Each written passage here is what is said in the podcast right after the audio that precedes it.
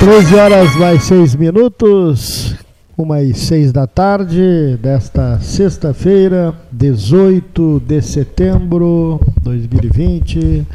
Use o aplicativo digital Banrisul e acesse os principais serviços para gerenciar sua conta. Aplicativo digital Banrisul. 13 horas no ar, fechando a semana, dia 18 de setembro de 2020, sexta-feira. Uh, data importante no calendário eleitoral. Até ontem uh, não havia vedações na programação de rádio e TV, mas a partir de hoje, né, a partir de ontem já, uh, dia 17, então, portanto, hoje, começa-se a ter um cuidado maior no que diz respeito ao processo eh, de rádio, televisão, emissoras. Né? Não há uma proibição de participação de candidatos, há, desde que não haja pedido de voto explícito ou e que seja dado tratamento isonômico a todos os candidatos. E como são 10 candidaturas formalizadas em Pelotas, envolvendo 29 partidos, os 10 passarão, né, obviamente, aqui pelo 13 nos próximos dias eh, para uh, conversar com o público ouvinte do 13 Horas, os nossos ouvintes, como tradicionalmente o programa faz há 42 anos. Jonathan Costa da Silva, tudo bem? Tudo bem, Paulinho, tudo bem. Por onde anda, Jonathan Costa da Ando Silva? Na, na capital gaúcha, Porto Alegre.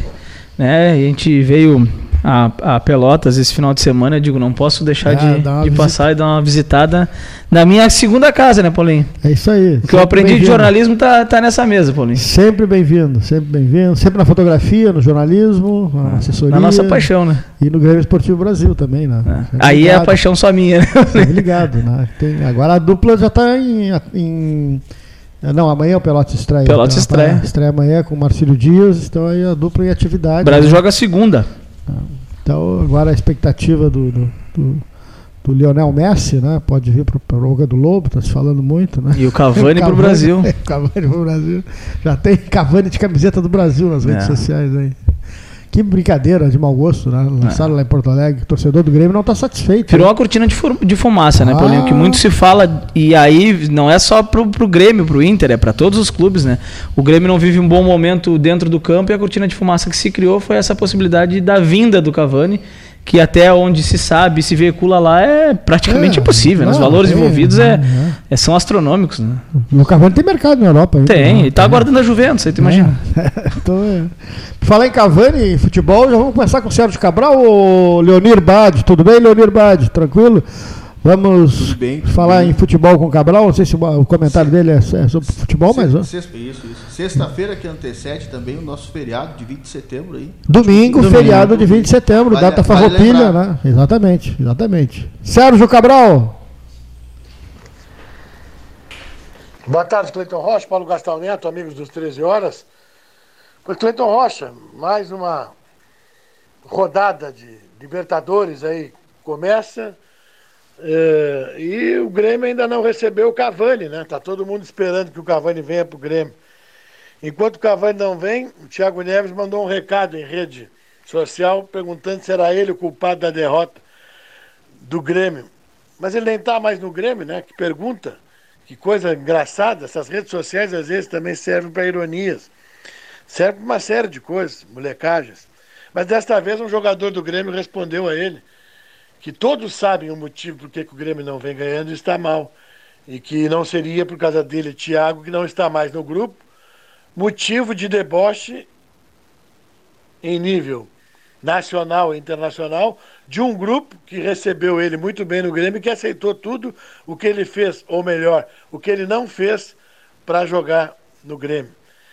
Já que tu pediu para falar do Cavani, Rocha, o Cavani não está aí, não foi apresentado não veio ainda, né? O Cavani está servindo hoje para camisetas de tudo que é clube do país. Até que em Pelotas, ontem já andou rolando uh, o rostinho do Cavani com camisetas do, de, de, clube local, né? Da Baixada, o pessoal botou. Então, às vezes a rede social serve para brinquedo, para ironia. Mas não é momento de brinquedo nem de brincar. E o Thiago levou um puxão de orelhas de uns jogadores do, do, do Grêmio, em rede social, chamando ele de panaca, de bobalhão, que ele apagasse o que ele escreveu porque não lhe daria o direito de ironizar e debochar de um grupo que acolheu ele muito bem o tempo que ele conviveu em Porto Alegre vestindo a camisa do Grêmio. Que pouco vestiu, diga-se de passagem. Mas mais uma lição aí, né? Vivendo e aprendendo. Enquanto o futebol vai tocando em alguns segmentos aí os seus campeonatos, eh, o brasileiro da Série B segue, Série A segue, Série C e agora a Série D domingo estreia aqui para nós. O Pelotas recebe o Marcelo Dias, 15 horas na Boca do Lobo, ainda, ainda nesse regime de afastamento, ou seja, torcedor distante, não pode, não tem como, né? Se usar caixinhas de som, cuidado, para não repetir erros, perigoso sempre, né? Uh, no momento em que as manifestações uh, agridem, são ofensivas, e hoje em dia isso não repercute bem em lugar nenhum, ainda mais agora em nível nacional. Tem que ter muito cuidado. E, mas é claro que aquele ambiente de motivação, né, de alegria permanente, quem faz de fato é o torcedor. Mas só que sem a presença nesse momento fica ruim. Tomara que se resolva isso tudo, porque faz muito tempo, inclusive, que o Pelota não joga uma competição uh, nacional e voltar à Série D significa aceitar participar da competição e ir buscar algo mais para 2021, ou seja, Série C. No momento que tu vai disputar a competição, não pode só participar, porque essa não tem permanecer, né?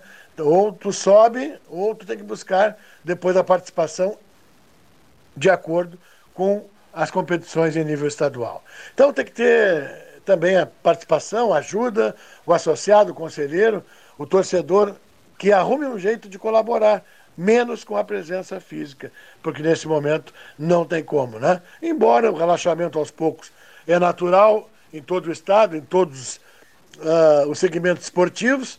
Porto Alegre, talvez semana que vem, possa liberar já os amadores para competir, para voltar às competições, devagar, academias, né? dependendo ainda da cor das bandeiras, o significado diz pode ou não. Uh, em Pelotas não pode, quer dizer, não está liberado ainda.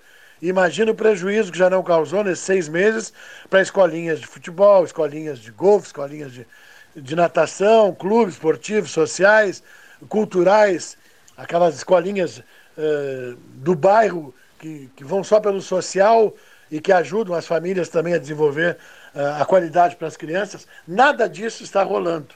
Então, que bom que volte também aos poucos e que Pelotas entre nesse contexto que possa novamente reativar as, os profissionais dessa área, que estão todos eles, muitos deles uh, fracassaram, inclusive, alguns perderam emprego, alguns projetos uh, já foram cancelados, e isso é muito ruim para todos, né? para a família, para o profissional, para o clube, uh, para as crianças que adoram brincar e ter um entretenimento.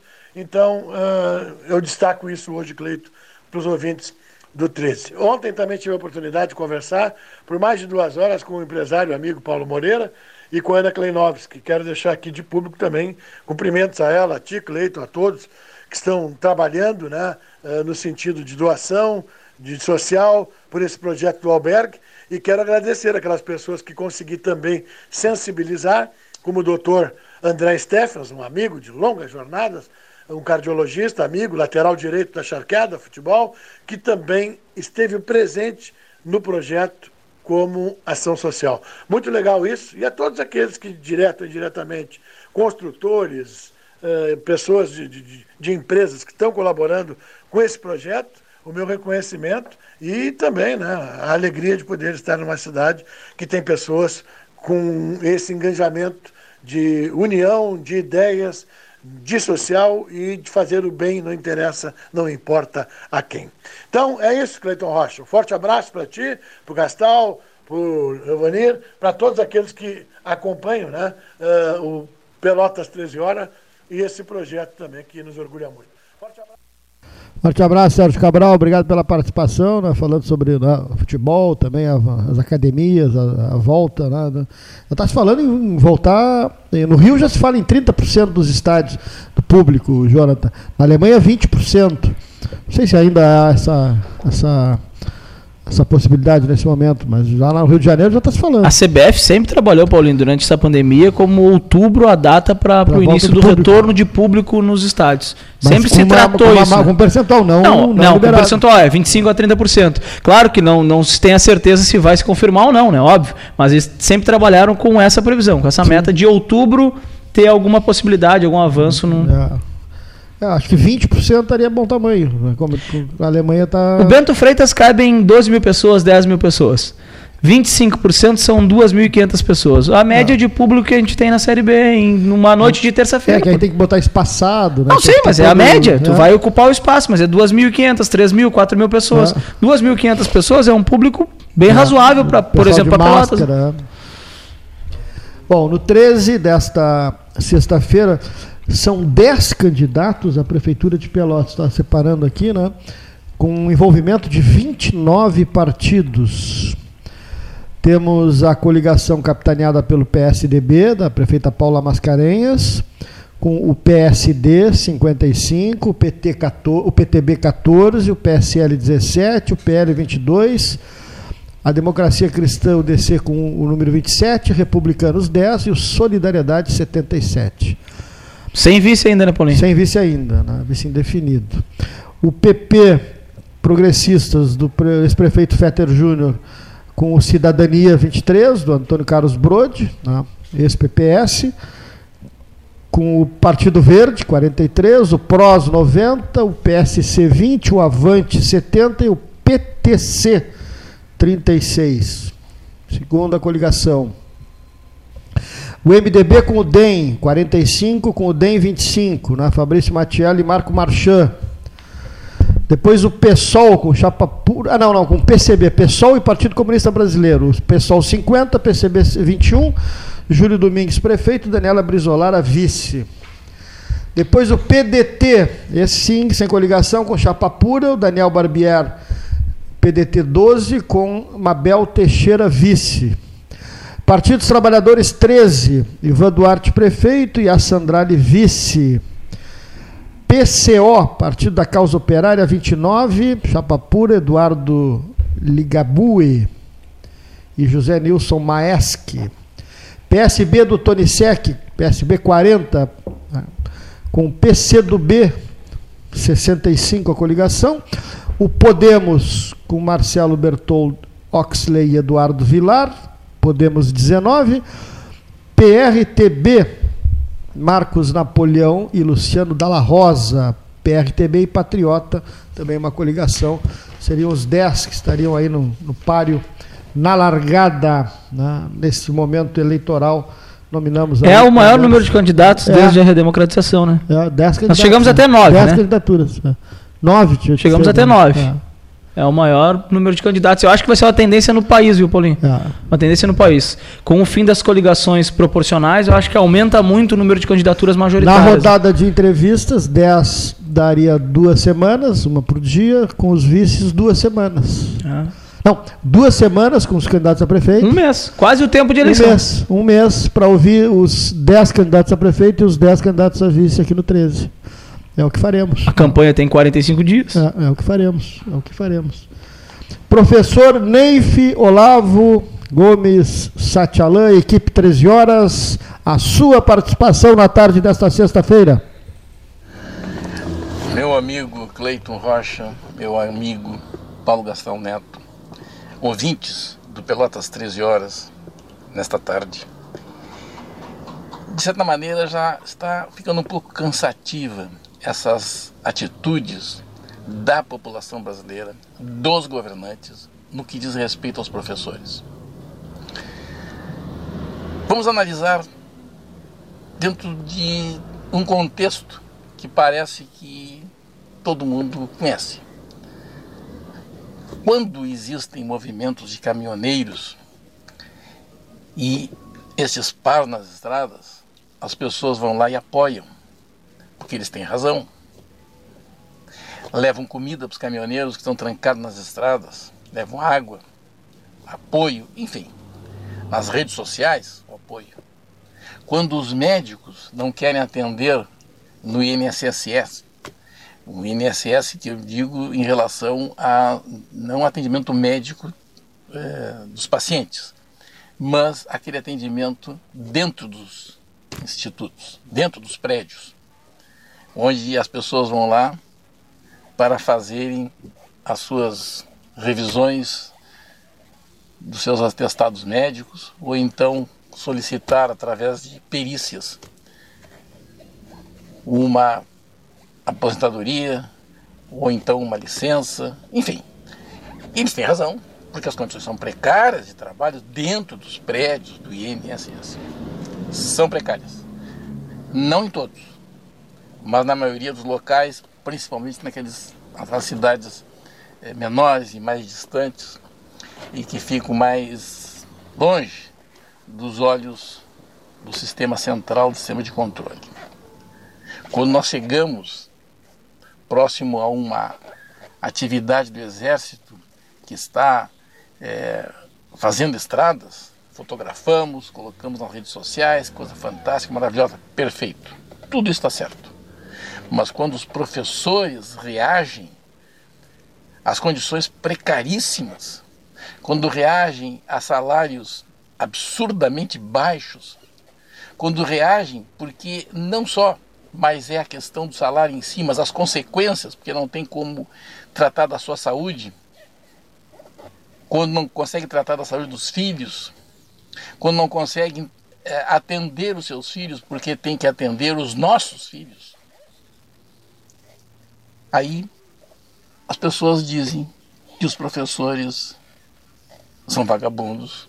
Como disse um antigo presidente, são malandros, como disse o atual presidente. Se transformam em massa de manobra, como fizeram os presidentes anteriores a este. Enfim, nunca os professores foram atendidos nas suas reivindicações, nunca foram compreendidos nos seus problemas. Infelizmente, isto acontece, isto é fato. Agora, para me referir aos últimos fatos, querem que os professores comecem a dar aula. Muitos já estão dando aula remota, mas querem que eles iniciem as aulas presenciais. E as aulas presenciais no ensino fundamental, no ensino médio e na própria universidade, essas aulas para reiniciar precisam de um trabalho muito grande dos professores que não pode ser feito neste momento. Ele tem que ser feito a partir do momento que se decidir, as aulas vão começar. Então, aí sim, vão ter que, dentro da realidade, dentro daquele momento em que isso for dito, for determinado, eles vão ter que ter um prazo muito grande para refazer todo aquele mecanismo pedagógico necessário para que a ruptura que aconteceu não seja mais traumática do que já é. Então vejam, se o ensino fundamental, por exemplo, for iniciar agora, é impossível, porque as condições sanitárias ainda não são favoráveis. Se for iniciar depois em que forem essas condições sanitárias favoráveis, nós já teremos o ano perdido. Porque essa manobra, dizer que o ano de 2020 então vai recomeçar ou começar, como acontece em muitas escolas, a partir de outubro. Aí eu pergunto, e quando é que vai terminar esse ano letivo? Neste ano não, claro que não, vai ser em 2021 lá pela metade do ano e olha lá. E em condições extremamente precárias, inadequadas, insuficientes, isto é que tem que ser revisto.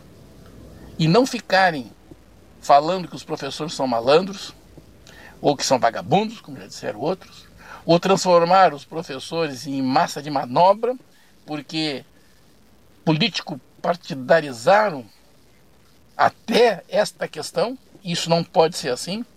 A questão educação, ela não pode ser político partidarizada. A política da educação, ela tem que ver a cidadania neste nível e não no nível partidário. E isto é o que nós estamos aguardando que aconteça. Portanto, não venho dizer que os professores não querem iniciar as aulas, porque não querem trabalhar. Isto não é verdade, Cleiton Rocha. Isso é uma mentira. E esta mentira, ela pode trazer enormes prejuízos para a educação, que é a nossa ponte. Obrigado, professor Neif Satyalan, sempre com essa preocupação, está na pauta, né? Volta às aulas, né? Quem está acompanhando aí os telejornais à noite, na, nas TVs, em todos os níveis se fala em volta às aulas, né? município, estado, universidades. Né? Há uma, um debate, há uma posição né? pró e contra, há um debate na questão das universidades federais também, indicação a reitorias né? também. A, a, o presidente vem indicando aí, como aconteceu lá na URGS, acompanhasse, Jonathan? Acompanhei, claro. Milhões, né, que, terceiro da lista, né? Terceiro da lista. Teve três votos no Conselho Universitário. Né? E, foi indicado reitor da Universidade Federal do Rio Grande do Sul. Esse é outro debate que está formado aí na, na, na, nas universidades federais. Que ele é histórico também, né, Paulinho? Ele não é de hoje, né? Esse debate sobre o respeito à lista tríplice e é, tudo mais, mas o presidente não cometeu nenhuma ilegalidade, que fique é. claro, né? É, é, é, é permitido, é, é, facultado a ele a escolha dos, de um dos três. Mas claro que moralmente, né, fica. Havia sempre o respeito. Fica né? ruim, assim, pela questão do. Acho que a, a, briga não se dá só aí na nomeação, Paulinho. Acho que a briga se dá é na mudança do formato da lei. É. Acho que precisa seguir nessa discussão de mudar o formato da lei, de um respeito às consultas à comunidade não. Porque se tu dá a opção para ele, ele escolhe ou não escolhe. O, o nosso Procurador-Geral da República, Augusto Aras, ele não era o primeiro da lista. Não Tríplice foi escolhido porque é é, é, é, de livre escolha do presidente dentro daqueles três indicados. Né? Pela, digamos, uh, simpatia, não é simpatia o nome, mas pela, pelo alinhamento, uh, alinhamento né? né, político, né, que existe também, né? Exato. Existe também, né? dentro da universidade a gente sabe disso. Amadeu Pedrosa Fernandes, presidente do CIPEL. Né? Não está na ponta da linha o nosso Amadeu Pedrosa Fernandes. Beto Vetromilli, né? tinha colocado o Amadeu aí na linha, o terceiro. Né? Então vamos ao Beto Vetromilli. Boa tarde, Cleiton. Boa tarde, ouvintes do Pelotas 13 horas. Mais uma vez te agradecendo pelo convite aí de participar com o nosso singelo comentário aí sobre alguns temas né, importantes também da nossa vida cotidiana. E, evidentemente que dentro daquilo que sugeriste, a questão envolvendo, por exemplo, o Grêmio, né, o Teatro Cavani. Que coisa confusa isso, e até mesmo me surpreende uma manifestação, ou a falta de uma manifestação é, mais pontual em termos oficiais do jogador. O Grêmio, desde o momento em que essa possibilidade foi aventada por setores da imprensa de Porto Alegre, inclusive com supostas fontes de que o Cavani estaria acertado com o Grêmio, o presidente Romildo Bolzan Júnior negou prontamente, prontamente esta afirmação. O Paulo Luiz, inclusive, o vice-presidente de futebol do Grêmio, disse que é uma coisa inviável entre o sonho e a realidade de ter Cavani no Grêmio. Então, evidentemente que na tônica desse embate dupla Grenal, desse contexto nacional, talvez até da carência que o Grêmio está neste momento, de uma má campanha no Campeonato Brasileiro e também com o jogo de ontem pela Libertadores, um péssimo desempenho, que me dá um parêntese rápido aqui, já estão fritando o preparador físico e executivo de futebol do Grêmio, como supostas responsabilidades pelo apático time tricolor comandado pelo Renato Portaluppi. Então, circunstâncias do Cavani, que já virou meme, Clayton, para quem acompanha redes sociais, de uma gostosa brincadeira da torcida do Brasil, inclusive com áudios aí produzidos, né? Evidentemente de uma forma jocosa, de que o Cavani já estaria hospedado num hotel na cidade de Pelotas e já com memes o Cavani vestindo a camisa rubro-negra. Mas o resultado que ontem deixou o Grêmio mal nessa condição também emocional é, momentos antes, no lançamento da terceira camisa do Grêmio, torcedores do Grêmio ovacionavam Cavani e pediam por Cavani. Depois do jogo, Cavani já foi taxado de pipoqueiro sumido em campo no jogo de ontem pela Libertadores. Momentos de emoção que só mesmo o torcedor apaixonado promove. A outra questão sugerida também sobre o eleitorado uh, um pouco sumido, apático na cidade de Pelotas. Cleito, não é a minha especialidade a política, mas me manifesto enquanto cidadão e um eleitor como visão de um cidadão, apenas na política de uma forma geral.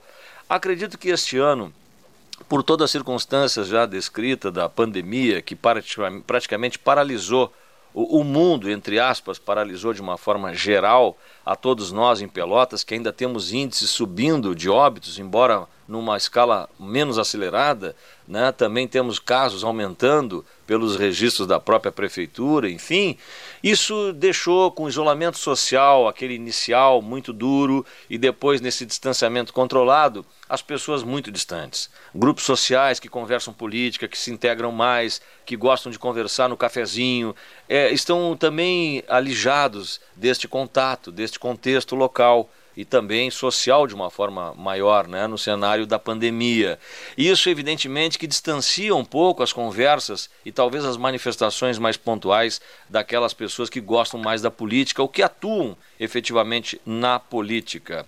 É, talvez também o momento nacional, né, que apoiado por alguns contrariado por outros também, manifestações da política do governo federal também deixaram atônicos, atônitos, perdão, alguns de seus eleitores e outros talvez mais prestigiados, isso manifestou nesse contexto que ficou polarizado entre governo federal e governadores, também na realidade da pandemia, um conceito muito distante também daquilo que boa parte, talvez, da população quisesse assistir. Talvez uma convergência maior da política maior do país em todos os setores, estados e governo federal, para que isso também permeasse e nos desse um alento no discurso mais pontual para vencermos essa pandemia. De qualquer sorte, isso vem distanciando ao natural.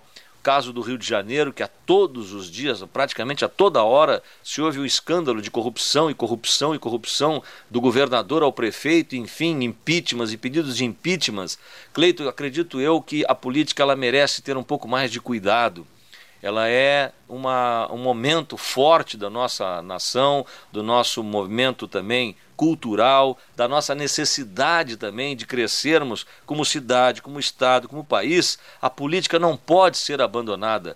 Muitas vezes a gente ouve das pessoas: eu não quero falar de política. Não, precisamos falar de alguma forma da política ou estarmos enganjados na política, mesmo que não seja partidária mas na discussão, no entendimento daquilo que você, como eu, não é especialista, não é um comentarista político, mas é cidadão. Você sabe na hora de comprar o feijão e o arroz aonde está o problema da sua casa, de pagar uma tarifa, uma taxa, um imposto. Isso é política, isto é governo, isto é a nossa realidade. Portanto, nós estamos indo para completar para uma eleição municipal. Se não me falha a memória, me corrija, nove nomes sugeridos aí para o passo.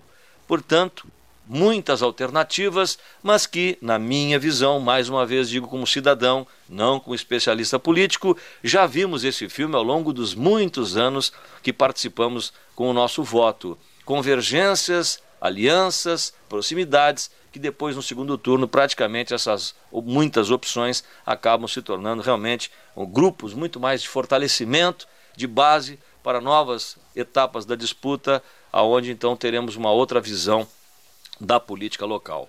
Sorte a todos nós e que realmente tenhamos aí uma eleição minimamente atuante, presente naquilo que também os controles da nossa questão também de preservação ao coronavírus permitam em relação à nossa saúde. Eu fico por aqui, Cleito. Obrigado pelo. Vamos ao intervalo.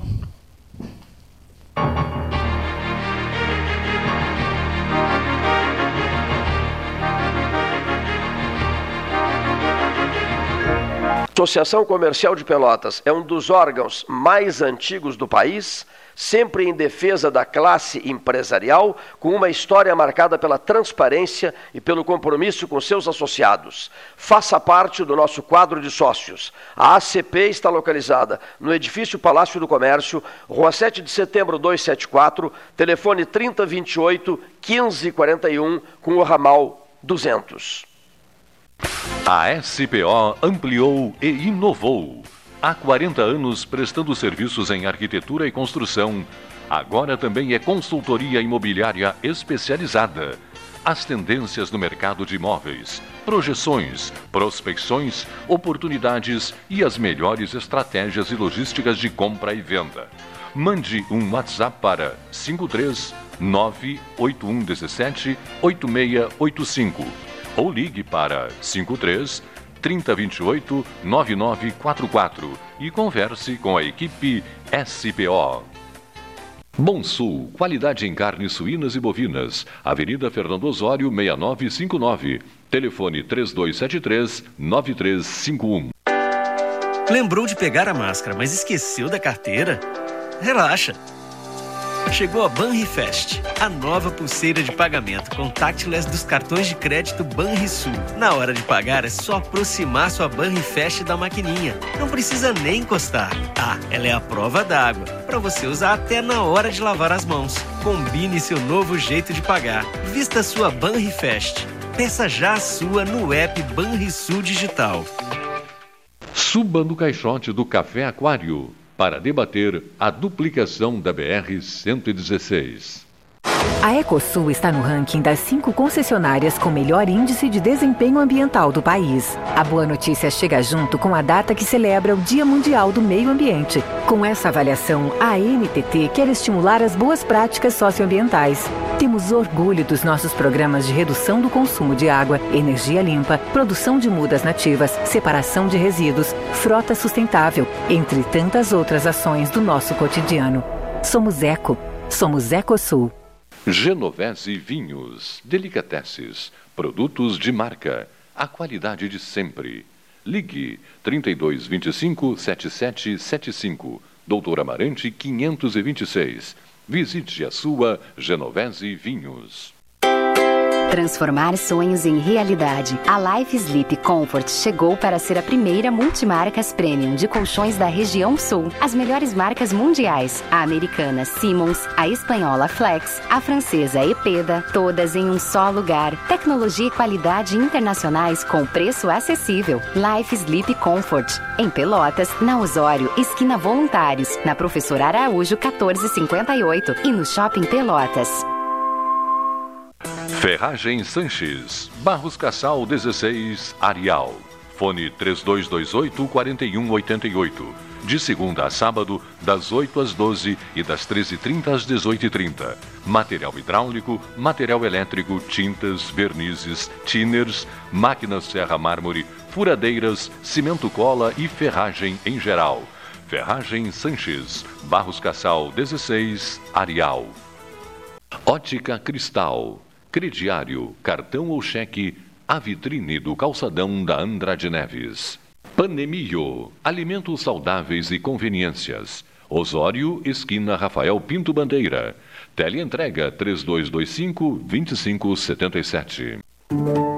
Agora, além dos alertas meteorológicos enviados por SMS pela Defesa Civil, você também pode receber informações sobre a Covid-19. Para se cadastrar, envie um SMS com o número do seu CEP para 40199.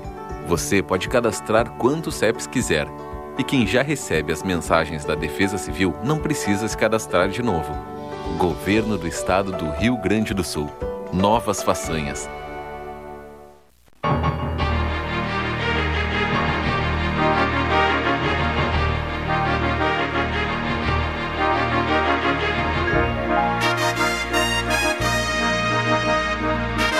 20 minutos faltando para as duas da tarde, 20 para as duas desta sexta-feira. Agora sim, a participação do presidente do Centro das Indústrias de Pelotas, doutor Amadeu Pedrosa Fernandes, no 13 de hoje. Boa tarde, Cleiton. Hoje eu vou comentar sobre o, a reforma tributária estadual.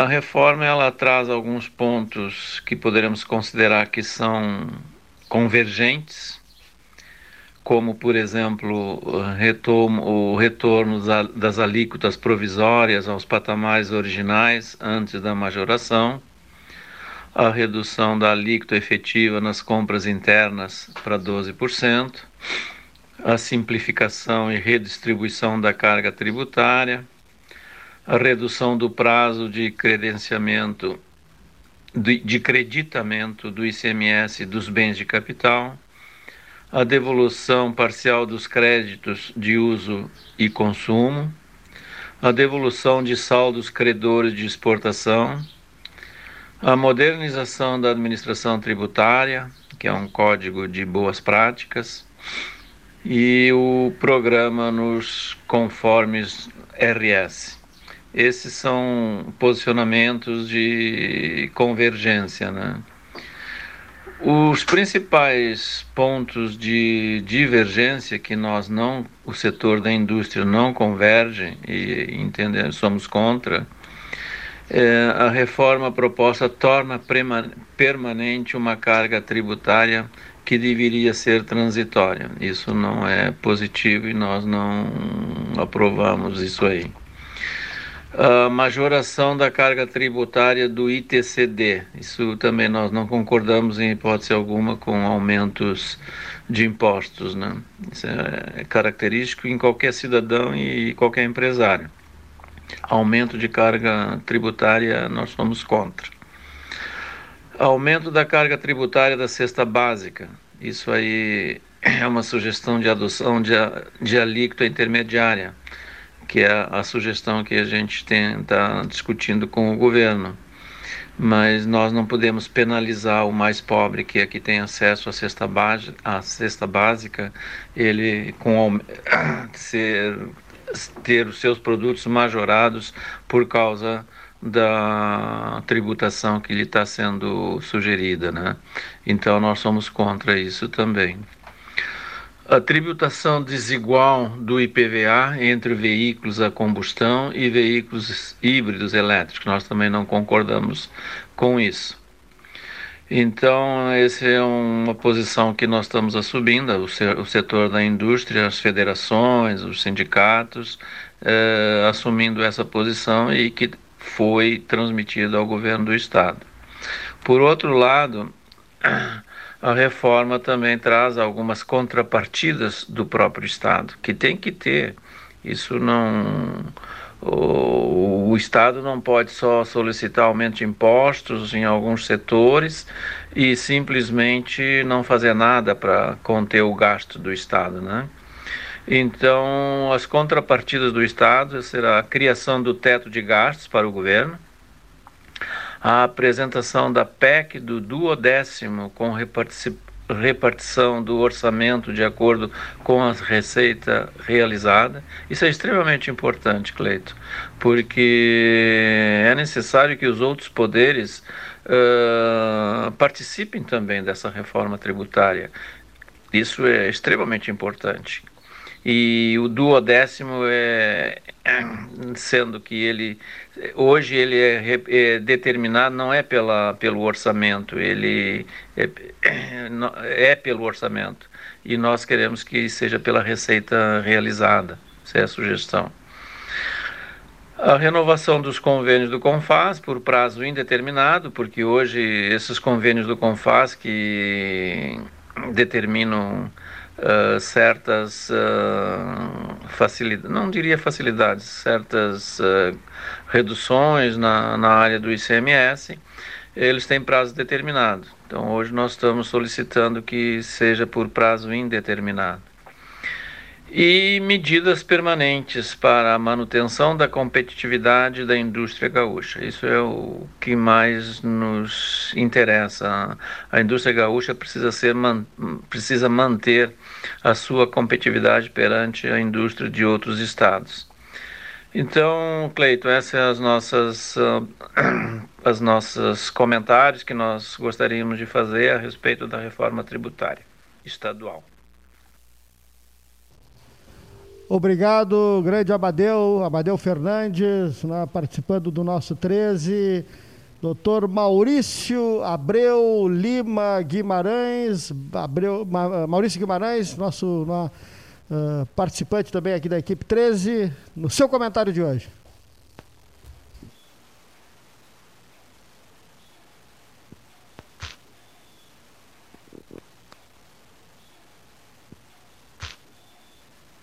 uma pandemia no sentido da saúde pública. Não é somente uma pandemia social pelo isolamento que causa, pela saudade, pelo afastamento de filhos de pais, de netos, de avós, gerando muitas vezes um aumento da depressão, da ansiedade, com registros de aumento é, como consequência disto de suicídios, de violência, desemprego, tudo isso que nós já constantemente estamos falando e nos preocupando, principalmente quando esta pandemia chegar ao seu fim. Mas vejam bem, é preciso que nós meditemos, acima de tudo, também na vida em que estamos levando. A psicosfera do ambiente terreno é a pior possível. Há a inversão de todos os valores, a sociedade está sendo atingida na sua base, no seu pilar fundamental, que é a família. Nós assistimos, assim, portanto, inversões as mais significativas, o aproveitamento dos valores fica sendo prejudicadas e a criatura não se dá conta que está vivendo, sem sombra de dúvidas, uma transição, uma transição de costumes. Nós chamamos de uma transição planetária.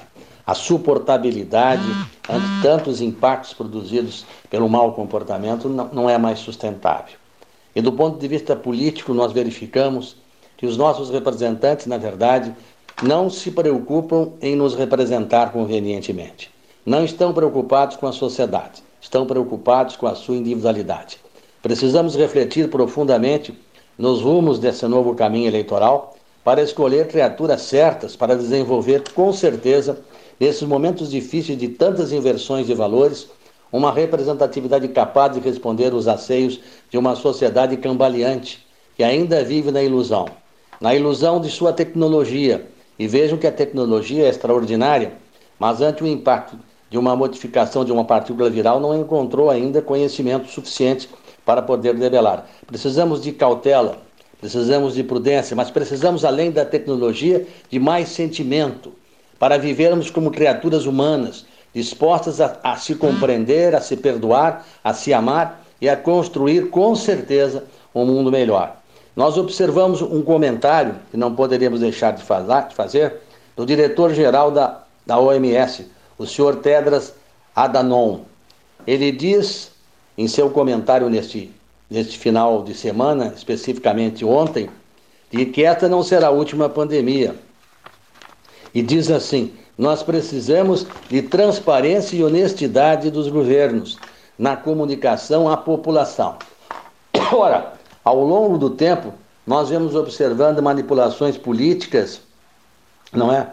E, e distorcendo as evidências que são claras, acreditando que a criatura não tem o poder do raciocínio e da reflexão. Por isso que nós temos que ter muito cuidado, porque é preciso que haja transparência e não manipulação de informações com naturalmente o mais escuso possível. Então eu lembro disto e fico a pensar na mensagem do ministro de, da Economia Paulo Guedes, que disse certa vez: em vez de termos 200 milhões de trouxas sendo explorada por seis bancos, por seis empreiteiras, por seis empresas de cabotagem, por seis distribuidoras de combustíveis, poderíamos ter centenas de milhões de empregos. Mas poderíamos ter também um mundo melhor, a começar pelo respeito, pela consideração e pela valorização à vida. É um pensamento que escapa depois de um feriado prolongado, numa terça-feira úmida. Uma boa tarde e muita paz para todos. Muito bem, senhores ouvintes. Estou chegando aqui e um dia belíssimo, encantador, falou o professor Maurício de Abreu Lima Guimarães, que estará, né, Paulo, conosco nas 12 horas científicas na próxima terça-feira. Jonathan Costa da Silva, que bom te receber aqui, amigo. Vem visitar os amigos de vez em quando, né? Que beleza recebê-lo aqui. Fotografa divinamente bem também o senhor, hein? Obrigado. Fotos maravilhosas, fotos rubro-negras. Outro dia vi um jogador, vi, vi na televisão, lá na Eva Grec Fuentes, no Valmir Correia Fuentes, assistimos um jogo do Brasil, aqui no Bento Freitas, um jogo, como é que terminou aquele jogo? Olha que a minha memória ainda começou a complicar. O Brasil ganhou o jogo. Ganhou o jogo. O Brasil ganhou o jogo. É, por quanto o Brasil ganhou o jogo? Pode ser por 2x1? Um? Pode. Foi, foi por 2x1 um, então. Deixou empatar, depois fez 2x1. Um, não teve, teve um jogo Final assim? do jogo. O, o, que time era, me ajuda? Era o Náutico não? O Náutico. Era o Náutico? Bom. Gostei muito do desempenho do, de um jogador rubro-negro, um que veio de fora, que chegou aí, como é o nome dele? que é uma meio estrela. Na... Veio vários, o Danilo veio, o GG, o GG está desde o início do ano. Continua dizendo. O Matheus Oliveira é um menino muito bom. Tá muito fora de. O Matheus Oliveira é um menino muito bom, que também tem, tem jogado ali na extrema, que continua, veio de fora. Continua. O Casonato veio de fora, mas esse não, não jogou.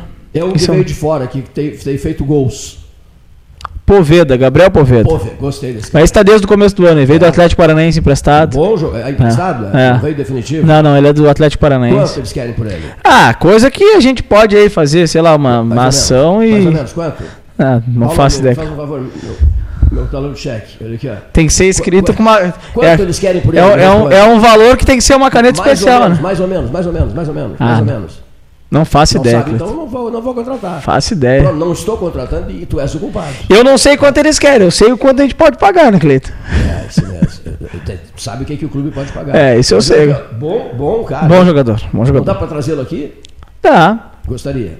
vamos tentar Gabriel trazer ele. Gabriel Poveda. Isso, goleador. Isso. goleador? É, é o goleador do Brasil na Série B. É goleador.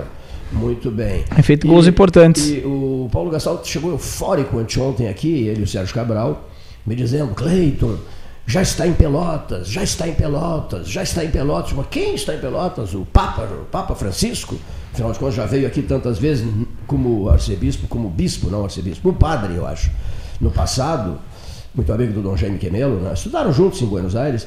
E eu digo, mas quem? O Papa? Disse, não, não é o Papa, mas é um outro Papa. Digo, mas que outro Papa? Não, Só tem, só tem só dois Papas, um emérito e o, e o Papa em exercício. Não, não, é numa, numa outra área de atividade. Um Papa está em Pelotas. Eu digo, que outra área de atividade em futebol, seu Cleiton? Eu digo, então, que, mas quem é o sujeito? Cavani. Cavani está em Pelotas, passando por Pelotas. Cavani vai se deslocar. Para onde que vai se deslocar? Para Porto Alegre. Está fazendo, tá fazendo, digamos assim, é, Uma travessia. uma tra- dando uma parada para renovar energias. Mas como dando uma parada para renovar energias? É, e ele- aí ele foi que ele me disse, ele tem mania por motos. E cavalos. Ele veio de moto, moto, moto, veio de moto. Ah. Veio de moto e deu uma parada aqui para dar uma descansada antes de seguir o seu rumo. De que rumo? Mas que rumo? O rumo da, da, da, da arena. Não, não era MDB? Rumo da arena, que eu saiba, ele era MDB, torcia pro MDB aqui, aqui na região, já, já jogou aqui, né? E eles me disseram, não, não, não, a arena do Grêmio. Mas tá difícil Bom, esse negócio. Caiu a ligação, caiu a ligação, entrou aquele cento e. O 011, entrou aquele 011, tocou 200 vezes, eu não consegui mais falar com eles. Então, estou aguardando informações sobre Cavani. Não tem nada de novo, Cleiton. Cavani em Pelotas? História é essa? Eu, eu, eu preciso de esclarecimentos. O que está se falando é o Lionel Messi. Pela... Ah, esse não viria. Não, cá. brincando. Mas eh, ontem eu conversando com. Eu não acompanho muito o Facebook e as redes de, de- de Porto Alegre e de Grêmio Internacional. Mas conversando com os meus filhos, que acompanho, obviamente, do futebol de um modo geral, mas mais, obviamente, o Pelotas, tá? que foram bem criados, bem educados. E eh, o, um deles me dizia, Cleiton, que ah, em relação a esse debate do Cavani, a torcida do Grêmio está tirando assim meio para chacota. Os torcedores estão tirando meio para chacota. E eu disse para um deles, para o Matheus, assim, o, Matheus, lá no programa, nós tratamos como chacota. E a empresa de Porto Alegre, em determinado momento esportivo, tratou de maneira séria essa questão. Exatamente. Cavani, levou a sério o Cavani. O Cavani tem mercado na Europa, está na Juventus. E outra coisa. E o preço isso, dele? A pequena, o Grêmio. a pequena pequena do Rio Grande do Sul. Rio Grande do Sul. O, o Grêmio, o Grêmio fez 117 anos na terça-feira, fez uma live. É isso mesmo, a E pequena aí, Rio Grande- que fez- tudo, a pequena Rio Grande do Sul. E esperavam que fosse anunciado e não foi. Perfeito, olha aqui, ó. Deixa eu só dizer uma coisa aqui. Eh, Qual é a temperatura? Agora, 13 horas, 13 horas, qual é a temperatura? Vamos lá, tá demorada essa Aqui, temperatura. aqui dentro tá bom, Cleiton, mas na rua tá calor. Direto do centro agrometeorológico da Embrapa. Quanto? 27 graus. Muito quente hoje, hein? 47% a umidade Não, a umidade está bem, mas a, a temperatura está alta. Então, a- aquela apresentação que eu gosto de fazer, olha aqui, ó. É, Sexta-feira, o último da semana, 18 de setembro de 2020, são, hora oficial Ótica Cristal, 13 horas e 55 minutos.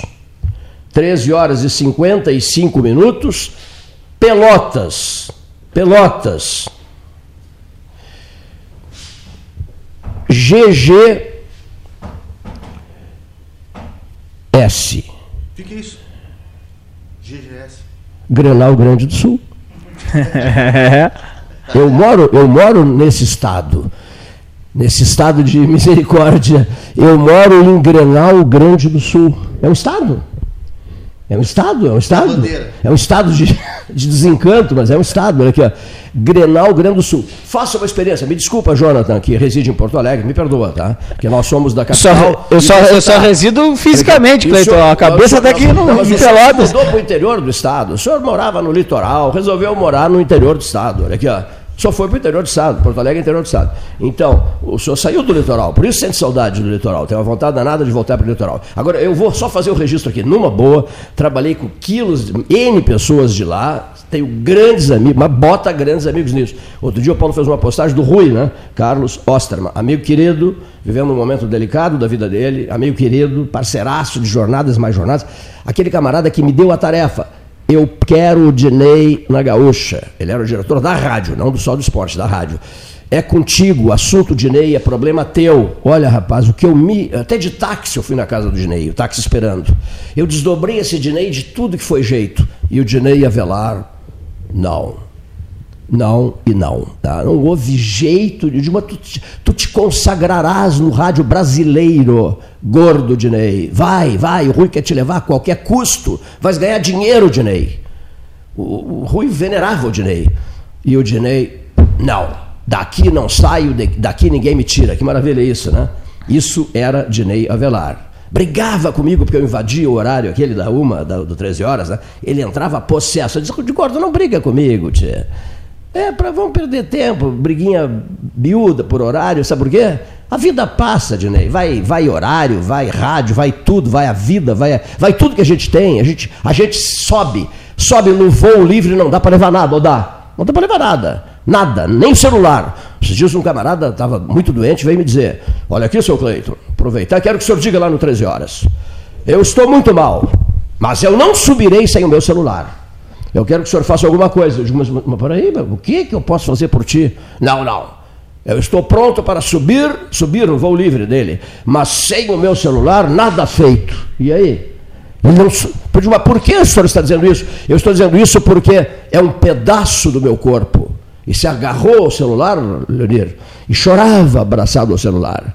Esse, esse, é um pedaço do meu corpo. Chorava abraçado ao celular. Bom, isso é uma brincadeira, evidente, né? Necessária, diga-se de passagem. Mas só para, antes de pedir o intervalo, pedir o intervalo não, pedir o depoimento de José Fernando Gonzalez, o poeta Gonzalez. Eu só quero dizer mais uma coisinha. Você liga qualquer rádio de Porto Alegre, às seis da manhã, às oito e quinze da manhã, às 11 12 da manhã, às 2 da tarde, às 5 da tarde, às 7 da noite, não, 7 da Voz do Brasil, começa a Voz do Brasil. Depois da Voz do Brasil, às 8 e meia da noite, às 9 da noite, às 10 da noite, à meia-noite, à 1 da manhã, às 2 da manhã, às 3 da manhã, com ramificações por toda a parte. Aí você tem absoluta certeza que você é um habitante do estado de Grenal Grande do Sul. Por isso, Pelotas, vírgula, GGS, né? Pelotas, Grenal Grande do Sul. Esse é o estado no qual vivemos. José Fernando Gonzalez, o poeta do 13. A gente já volta. Boa tarde, 13 horas. É um prazer conversar com os ouvintes. Eu tenho acompanhado aqui no 13 o Cleiton falando às vezes e com frequência até nos trens, no lirismo dos trens, na importância das estações ferroviárias, naquilo que o trem significou para o passado recente do Rio Grande do Sul e daquilo que perdemos pela não, pelo não investimento de recursos no transporte ferroviário.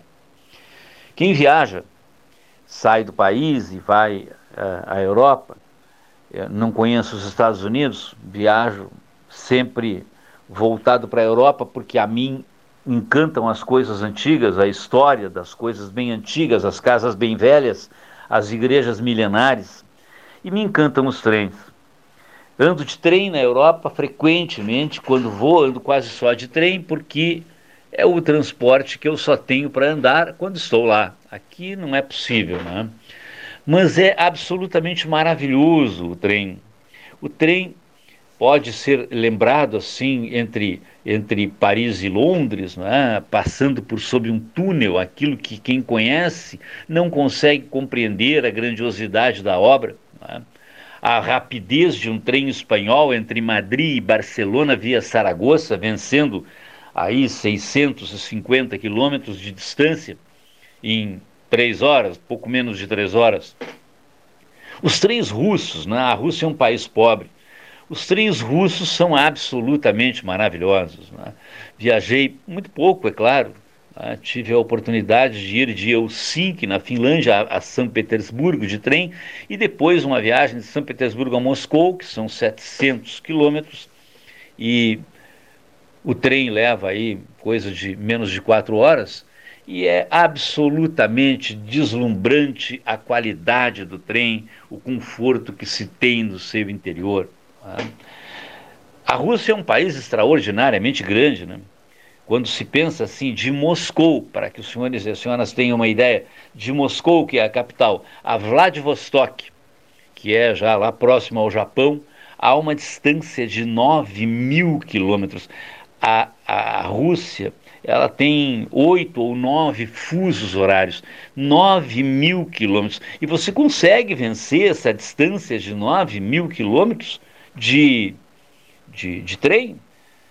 Ah, pensar assim que 9 mil quilômetros são 10 horas de voo, pelo menos 10, 11 horas de voo de, de um avião de carreira. Né?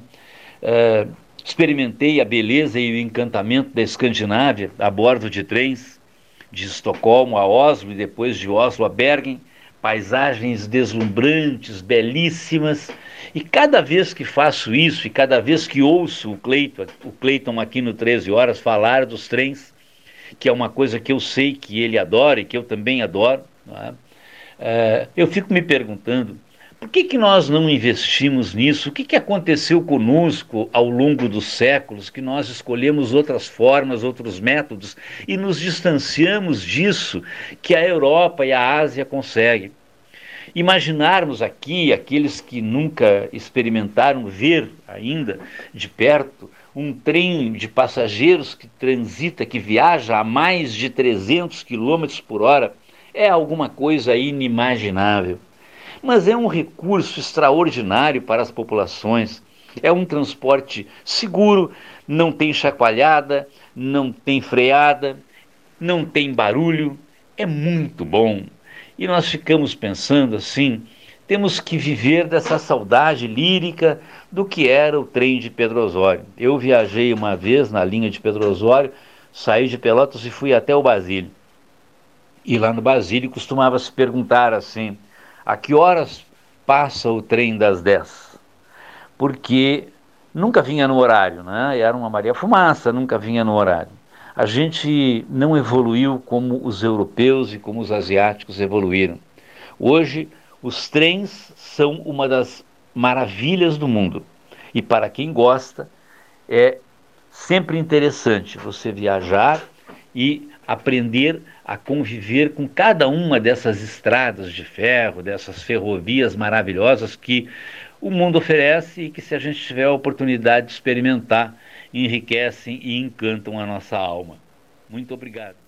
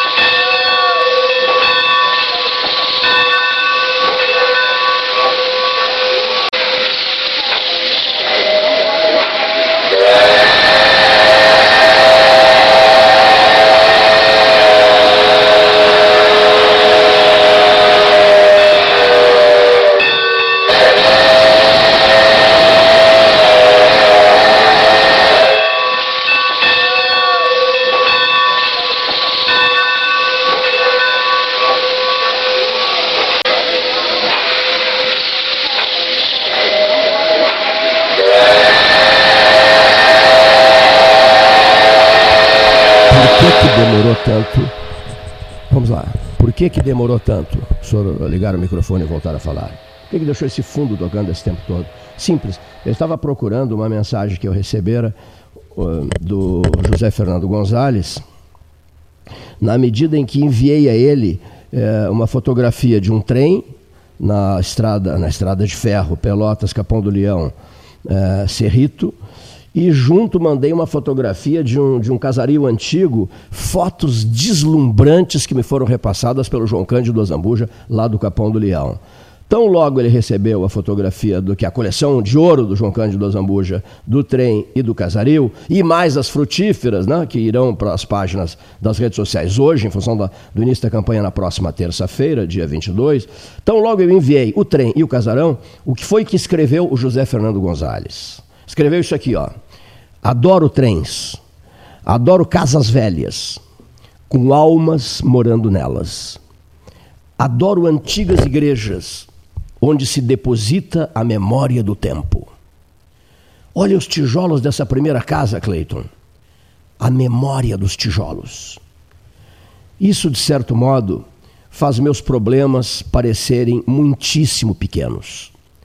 Tudo passará e rápido.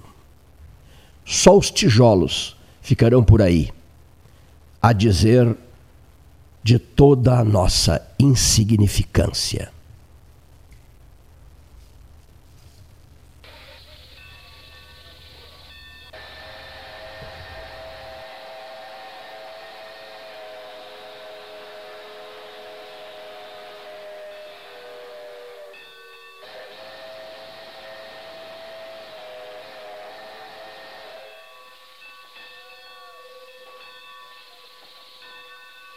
Mensagens 13 horas.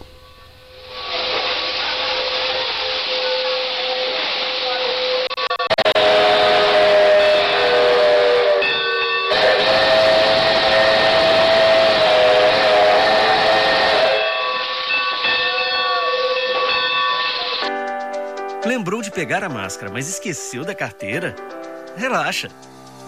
Chegou a Banrifest, a nova pulseira de pagamento contactless dos cartões de crédito Banrisul. Na hora de pagar é só aproximar sua Banrifest da maquininha. Não precisa nem encostar. Ah, ela é a prova d'água, para você usar até na hora de lavar as mãos. Combine seu novo jeito de pagar. Vista sua Banrifest. Peça já a sua no app Banrisul Digital. Em tempos de pandemia, a solidariedade é cada vez mais urgente. A campanha do Agasalho Ecosul convida você a doar um abraço em forma de agasalho. Selecione as peças que pode doar, higienize e deixe nos pontos de coleta da campanha. Rede T Farmácias, Postos do Guga, Macro Atacado Treixel, SESI, Colégio Gonzaga e G Gotuso. Vamos juntos abraçar essa causa e transformar o frio em calor humano. Ecosul, sempre ao seu lado. Há 40 anos prestando serviços em arquitetura e construção, a SPO ampliou e uniu a sua experiência de mercado à inovação. E agora também faz consultoria imobiliária especializada para assessorar construtoras, imobiliárias, corretores e clientes. As tendências do mercado de imóveis, projeções, prospecções, oportunidades e as melhores estratégias e logísticas de compra e venda você encontra na SPO. Mande um WhatsApp para 53 981 17 8685 ou ligue para 53 3028 9944 e converse com a equipe SPO. Com todo mundo tomando cuidado, já se pode pensar em viajar com mais tranquilidade. Para que isso aconteça, a Expresso Embaixador está fazendo o necessário para manter seus clientes e funcionários seguros. Antes e depois de cada viagem, uma equipe de limpeza higieniza todas as partes do ônibus. Dentro e por fora, nossos carros passam por um processo de desinfecção e descontaminação. Tudo pronto para levar você com segurança ao seu destino. Expresso Embaixador, aproximando as pessoas de verdade. Pelota Negócios Imobiliários, administração, venda e locação de imóveis. Uma nova opção no mercado de Pelotas e região. O profissionalismo que você precisa com toda a atenção que você merece. Pelotaimóveis.com.br, Rua Santa Cruz 1679. Celular e WhatsApp 91 11 7432. Telefone 3227 7077. Pelota Negócios Imobiliários. A sociedade gaúcha está dando um grande exemplo de união e solidariedade na luta contra o coronavírus. Mais de um milhão de equipamentos de proteção individual e itens de higiene, como máscaras e álcool em gel, foram doados para a Defesa Civil. Mais de 977 mil já foram distribuídos para apoiar diversas instituições no combate à Covid-19. Para doar, ligue 51 98 585 2242. Governo do Estado do Rio Grande do Sul. Novas façanhas. O que você acha de poder escolher como e onde será o seu imóvel próprio? Pela primeira vez em Pelotas, você terá a possibilidade de construir o seu imóvel do jeitinho que sempre quis. Acesse o site www.meuporto5.com e nos conte mais sobre o Porto 5 dos seus sonhos. Ele pode ser seu com valores a partir de 128 mil reais. Porto 5. Conte seu sonho e juntos vamos realizá-lo. Unimed Pelotas. O melhor plano de saúde, com urgência e emergência 24 horas. Clínica de Imunologia e Alergia Dr. Alcino Alcântara Filho. Rinite, sinusite, bronquite, alergia a alimentos e medicamentos, alergia de pele, testes, vacinas. Clínica de Imunologia e Alergia Dr. Alcino Alcântara Filho. Em Pelotas, Rua Princesa Isabel 280 e em Rio Grande, Avenida Portugal 213.